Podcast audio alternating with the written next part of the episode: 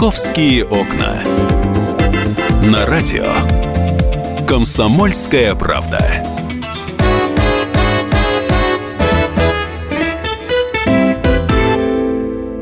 Здравствуйте, с вами Екатерина Шевцова. Это программа «Московские окна». Накануне в Москве состоялось общение мэра Москвы Сергея Собянина с журналистами.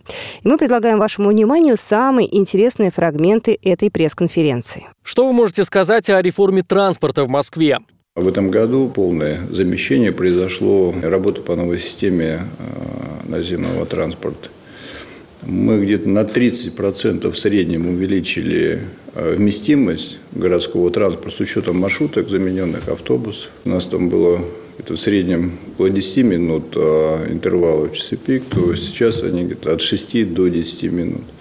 Конечно, определенные сбои могут быть, но они вызваны, скорее всего, не нехваткой самих автобусов, а ну, теми или иными сбоями на улично-дорожной сети, связанные и с пробками, и с авариями и так далее. А, тем не менее, мы мониторим все эти ситуации сложные, которые возникают. Их а, было где-то острых около 150, где так или иначе были допущены ошибки при расчетах маршрутов или не учтен там дополнительный поток.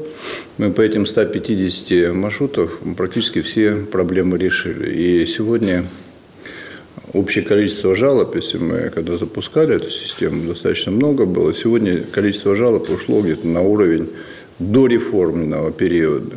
И регулярность маршрутов в целом по сравнению, скажем, там, с 2011-2012 годом значительно улучшилась. Где-то 75% была регулярность движения в соответствии с графиком. Сегодня она приближается к 90%. Создали маршруты, которых вообще раньше не было. У нас просто взрывной рост а, количества пассажиров а, в центре города, в Садовом кольце, за две недели у нас увеличился на 30% объем перевозок. Это сейчас мы достигли уже 4, за две недели мы перевезли 4,5 миллиона пассажиров. И динамика продолжает нарастать. Такая кардинальное изменение вообще ситуации в центре города. Там такой неудобный, как вы знаете, маршрут был по набережной и так далее. Сегодня это спрямленные маршруты, которые соединяют разные округа Москвы. Ну, кардинальное такое переустройство а, движения в центре города. А, в свое время, если вы помните, была такая же революционная ситуация, когда мы создавали выделенные полосы, и все нас а, критиковали нещадно. Кстати, критиковали за выделенную полосу, которую мы сделали в охотном ряду. Э, на Маховой, вернее, но она серьезно помогла решить вопросы транзита общественного транспорта через центр. Дальше будем развивать общественные полосы, выделенные полосы для трамваев, так, чтобы э, график не ухудшался, наоборот, улучшался движение транспорта. Две трети всех расходов адресной инвестпрограммы – это развитие московского транспорта в разных ипостасях. Это и строительство еще около 300 километров дорог, это огромное количество инженерных сооружений, эстакад, развязок, тоннелей. Это а, интенсивное строительство метрополитена, около 30 дополнительных станций. Это дальнейшая интеграция МЦК в а, наземную городскую сеть, э, сеть метрополитена и интеграция с радиальными направлениями пригородного железнодорожного сообщения. Это а, очень большие инвестиции в замену подвижного состава всех видов и метрополитена, где-то около 300-400 вагонов ежегодно, в том числе сейчас придут вагоны новые, нового поколения, с 1 января будут поступать. Это по сотне трамваев ежегодно, тоже нового поколения. Это поддержание на хорошем, достойном уровне парка автобусов. И вообще у нас пробки возникают на дорогах уже не от москвичей. У нас половина машин на дорогах Москвы – это Подмосковье или другие регионы. Большинство москвичей, подавляющее большинство москвичей пользуются уже городским транспортом, или метро, или автобус, или МЦК. И мы стараемся тарифную политику э, проезда на общественном транспорте э, делать такой, чтобы тарифы были приемлемы для москвичей. за последние годы в сопоставимых цифрах тарифы стали 30% пунктов меньше, чем, ну, скажем, были в 2010 году, потому что мы тарифы повышаем почти в два раза ниже, чем инфляция. И а, реальная стоимость проезда в городском транспорте за последние 10 лет она не увеличилась, а значительно уменьшилась. Стоит ли ожидать дальнейшей реконструкции МКАДа? Постепенно. Основную часть реконструкции мы закончили. Как вы знаете, мы основные развязки а, все построили. Осталась а, крупная развязка на пересечении с Калушкой, с профсоюзной. Мы ее закончим тоже в ближайшее время. И из крупных объектов, вот, собственно, все на МКАДе. Остаются небольшие дублеры, небольшие развязки, пересечения таких уже не, даже не магистрали, а среднего уровня улиц, плюс интеграция въездов, выездов с крупных торговых центров, что тоже создает достаточно серьезную проблему. Ну, это такая плановая работа в течение ближайших там, 5-6 лет.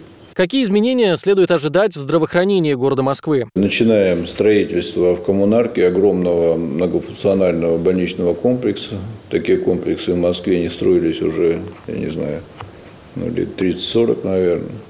Строились отдельные корпуса, вот так, чтобы построить огромную клинику со всеми, там, и с детскими отделениями, взрослыми, и э, водоспоможение, и диагностика и так далее. Это комплекс около 200 тысяч квадратных метров будет, будет строиться в течение там, минимум пяти лет. Плюс мы приняли решение о строительстве 10 приемных отделений в крупнейших клиниках Москвы. Приемное отделение – это, по сути дела, а, такие крупные корпуса, в которых будут сосредоточены мощное диагностическое оборудование. Проблема наших клиник э, в логистике, когда больные поступают э, в наши клиники, они оказываются в каких-то закутках, которые там отлеживаются, потом их куда везут на диагностику, потом палаты размещают, теряется огромное количество времени, снижается эффективность оказания помощи, особенно по экстренке. Э, строительство 10 приемных таких отделений в крупнейших клиниках Москвы ситуацию в корне исправит. Нужны ли Москве различные уличные фестивали и ярмарки? Вообще у нас во время фестивалей товарооборот э, ресторанов, кафе, которые находятся рядом с этой территорией, увеличится в 2-3 раза. Плюс самый бизнес активно участвует э, непосредственно ярмарка. Все это, конечно, в конечном итоге превращается в общие финансовые потоки, в экономику, налоги и так далее. Считаем, что все наши затраты окупаются сторицей на эти мероприятия. Количество туристов в Москве выросло за последние годы. Очень разная статистика, очень такая слабенькая, но даже по официальной статистике там, рост около 40% туристов. А, они генерируют а, экономический поток а, около полутриллиона рублей – но благоустройство, уличные фестивали не, не, нельзя посчитывать только прямыми налогами, которые поступают, или прямыми доходами бюджета. Формируется общественная среда, а, более интересная, более комфортная для горожан. А, и с этой стороны есть еще а, один серьезный эффект, связанный с отношением к городу, желание в этом городе жить и работать, либо уезжать из этого города. Альтернатива такая. Мы перешли уже из индустриального периода в развитие в другую стадию, постиндустриальную, когда все города мира борются за людей, за человеческий капитал. И создание комфортной среды обитания является просто такой э, глобальной стратегией большинства мировых городов. Мы начинаем конкурировать уже не за заводы, а за людей. Для этого нужно создавать соответствующую городскую среду. Повысятся ли цены на парковку? Там, где парковки э, свободные и не востребованы, никакого повышения цен там не будет. Итак, это программа «Московские окна». Я напоминаю, что вы слушаете фрагмент э, пресс-конференции Сергея Собянина. Общался с журналистами, отвечал на самые интересные вопросы. Продолжение следует. Будьте с нами. «Московские окна».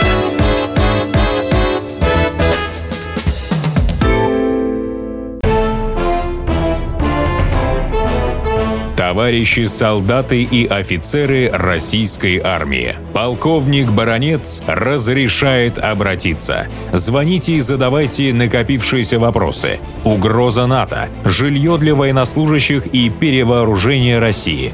Обо всем этом Виктор Баронец знает лучше других. Программу «Военный ревю» слушайте по будням с 5 вечера по московскому времени.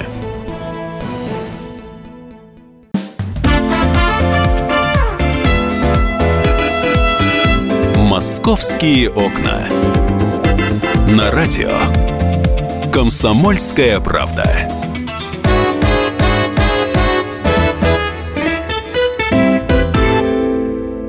Мы вновь возвращаемся в эфир. Я напоминаю, что вы слушаете программу «Московские окна», и в рамках «Московских окон» вы слушаете пресс-конференцию Сергея Собянина, мэра Москвы. А, он встречался с журналистами, которые задавали ему а, вопросы, а, которые, я думаю, вам тоже будут интересны. Я предлагаю услышать фрагменты этой пресс-конференции. Что будет с заработными платами врачей и учителей? Тарифы повышаются каждый год. И посмотрите статистику по зарплату врачам по бюджетной сфере там, Москвы. Она повышается каждый год на 8, на 9, на 10 процентов. А посмотрите, какая динамика зарплат там, с 2010 года, она там, ну, выросла почти там, в два раза уже. А сегодня заработ, средняя заработная плата врача а, от 80 до 90 тысяч рублей. Ну, я не знаю, маленькая эта зарплата, не маленькая. Вы сами-то сколько получаете? Это средняя, средняя заработная плата врача. Это не... Есть врачи, которые получают и 300, и 200 там, тысяч рублей. Есть меньше получают. А в поликлиниках а, средняя зарплата где-то около 80 тысяч. И она будет повышаться. В этом году повышение э, заработной платы врачей уже за 9 месяцев, по-моему, составило порядка 9%. У учителей то же самое. Средняя заработная плата учителя сегодня перевалила за 70 тысяч рублей. Ну, тоже можно говорить, мало ли, там много, но э, средняя заработная плата по городу Москве 60 тысяч. Есть мы э, вообще обязаны придерживаться указа, до средней заработной платы учителей сегодня выше значительно, чем средняя заработная плата. В целом заработная плата по городу Москве вот за 9 месяцев увеличение на 8,9%. Чуть выше, чем инфляция. Чуть выше, чем инфляция. Предыдущие годы, хотя и было повышение, ну, рост зарплаты мы видели, но он был значительно ниже инфляции. Соответственно, реальная заработная плата уменьшалась. Вот этот первый год, за, эти, за этот период э, кризисный, когда э, заработный, рост заработной платы э, сравнялся с инфляцией и даже немного выше стал. Хотя все прогнозировали, что у нас будет номинальное падение заработной платы во всех отраслях. Вы помните, как, какие ожидания было в 2015 году? Все крах, там все закроют, всех обнулят, зарплаты и так далее. Доходы бюджета откуда растут? Первая статья доходов бюджета – это подоходный налог. Подоходный налог прямо зависит от а, фонда заработной платы, заработных плат москвичей. В следующем году у нас предстоит еще больше динамика повышения заработной платы врачей. А, но это во многом будет зависеть от а, увеличения финансирования из фонда обязательного медицинского страхования. Процентов на 10 должно увеличиться объем финансирования федерального фонда. Планируется ли переименование улиц? Улицы, уже обжитые в центре города, своих названий, как правило, не меняют. У нас вообще запрещено переименовывать улицы там, где сложившаяся уже среда, где э, люди живут десятилетиями, и смена названий влечет достаточно серьезные изменения, связанные с э, регистрацией, пропиской, собственностью и так далее, и так далее. Поэтому мы стараемся не делать этого. И в результате э, ректор оказывается не в центре города, а на одной из периферийных улиц. Это правда. Но мне кажется, что это тоже справедливо по отношению к москвичам, чтобы мы их не заставляли. Ну, представьте, там, Рождественскую, на которой я живу, переименовать, что мне хорошего? Там, бежать в паспортный стол, там, перерегистрироваться. Ну, как-то не, некомфортно. Да и я не думаю, что кто-то из здесь сидящих согласится, чтобы ее, их улицу переименовали вот, э, за просто так. А что касается культурного наследия, то Конечно, город большой, памятников очень много. У нас 3000 действующих памятников. Я уже не помню, сколько там вновь выявленных, наверное, не, менее, не меньше количества. И какие-то случаи всегда были и будут происходить. Вопрос в том, что надо адекватно на это реагировать, возбуждать административные дела, уголовные дела, если это памятник культуры, собственно, и делается. Но я хотел бы обратить ваше внимание на то, что мы бурно реагируем, когда вот какие-то такие случаи происходят. И это очень хорошо, что такая реакция в обществе, очень хорошо, она помогает наводить порядок. Но мы вообще не реагируем и не обращаем внимания на то, что, например, вообще 40% всех памятников Москвы находилось в безобразном, а многие из них в руинированном состоянии. Вообще, извините за грубое слово, по барабану все ни правозащитные организации, ни организации, которые специализируются на а, защите памятников, тоже Архназдор, я ни разу не помню и не видел, чтобы они пришли и сказали, вот смотрите, это здание скоро обвалится, это же памятник культуры, это же наша история, почему они реставрируют? Ни разу. А именно этой работой на первую очередь заниматься. Мы за это время с 37% а, памятников, которые находятся в плохом состоянии, довели эту цифру до 7. То есть в 6 раз количество памятников, которые находятся в плохом состоянии, уменьшилось. Мы же сейчас уже на, на пересчет, их там 270, что ли, осталось памятников, которые требуют особого внимания. Причем не только, далеко не только за счет бюджета. Вы говорите требования. Мы несколько провели судебных заседаний, когда потребовали изъятия у собственников памятников, которые находятся в плохом состоянии, соответствуют тем охранным требованиям, которые к ним предъявляются. А у нас в результате всех наших действий и обращения к собственникам, и судебных исков, у нас а, объем средств, которые тратятся на реставрацию, коммерческих структур сопоставим с бюджетными деньгами. Такого никогда не было. То есть это где-то около 15 миллиардов в год коммерсанты тратят на приведение в порядок памятников, которыми они обладают. И такая непростая, серьезная системная работа, несмотря на трудности с бюджетом, не уменьшаем свои объемы финансирования реставрации, ну, вот по статистике мы видим, что не уменьшаются инвестиции коммерческих структур. Это очень хорошо. Что касается а, действий властей, мы за эти годы сделали а, практически по всем памятникам а, проекты по их охране, вывели предметы охраны, потому что защищать-то нечего было каждом памятнике, уже не весь э, под охраной, есть там пилястры, там окна, знаю, там лестница какая-то. Невозможно все памятникам сделать, иначе там, извините, жители с ума сойдут в таком доме, когда все памятники, даже э, в туалете унитаз нельзя поменять. Это, это огромная системная работа. И сейчас мы точно предъявляем уже точные требования, что требуется от собственника для того, чтобы содержать этот памятник в порядке. И серьезно ужесточилось а, федеральное законодательство за это время. Оно сегодня одно из самых жестких в мире вообще. Самых жестких в мире. Шаг вправо, шаг влево, расстрел. Ни, одно, ни одна страна так памятники не защищает, как мы. У нас, а, ну, естественно, там не без перегибов. Вы, наверное, тоже видели сюжеты, когда целыми, целые деревни признаются весь их деревянный жилфон памятниками культуры, и бабушка бедная не может даже крышу себе починить. Очень хорошо, что так активно реагируется, это проще защищать наши памятники. Каковы перспективы развития Московского центрального кольца? А что касается этапов дальнейшего развития МЦК, это несколько станций метрополитена, которые будут пересекать МЦК. В основном это третье транспортное кольцо, которое в двух местах пересекает МЦК, радиальное направление – перенос ряда платформ э, радиальных направлений пригорода, что они не везде совпадают, да, сближают, и накрытие их теплым контуром этих проектов. Такая работа на ближайшие лет пять. Часть из них э, связана с реконструкцией пригородного сообщения и зависит от скорости строительства новых магистральных путей. Часть из них зависит от, а, от этих инвестиций транспортно-пересадочных. Такие уже достаточно серьезные капиталоемкие проекты.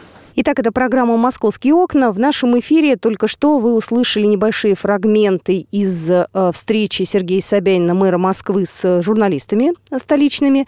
Э, я напоминаю, что если вы что-то прослушали или не успели, э, может быть, э, понять, э, вы можете выйти на наш сайт kp.ru, вы можете прочитать газету «Комсомольская правда», потому что там тоже все это есть, и вы можете оставить даже свои комментарии, если вы зайдете на наш сайт kp.ru. «Московские окна».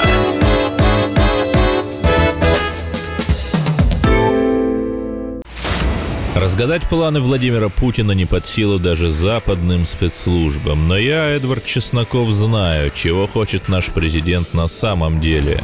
Каждый четверг вместе с вами в прямом эфире разгадываем мотив очередного поступка Путина. О чем думает и что планирует Владимир Владимирович. Слушайте и звоните в программу «Вождь» по четвергам в 20.05. Время московское.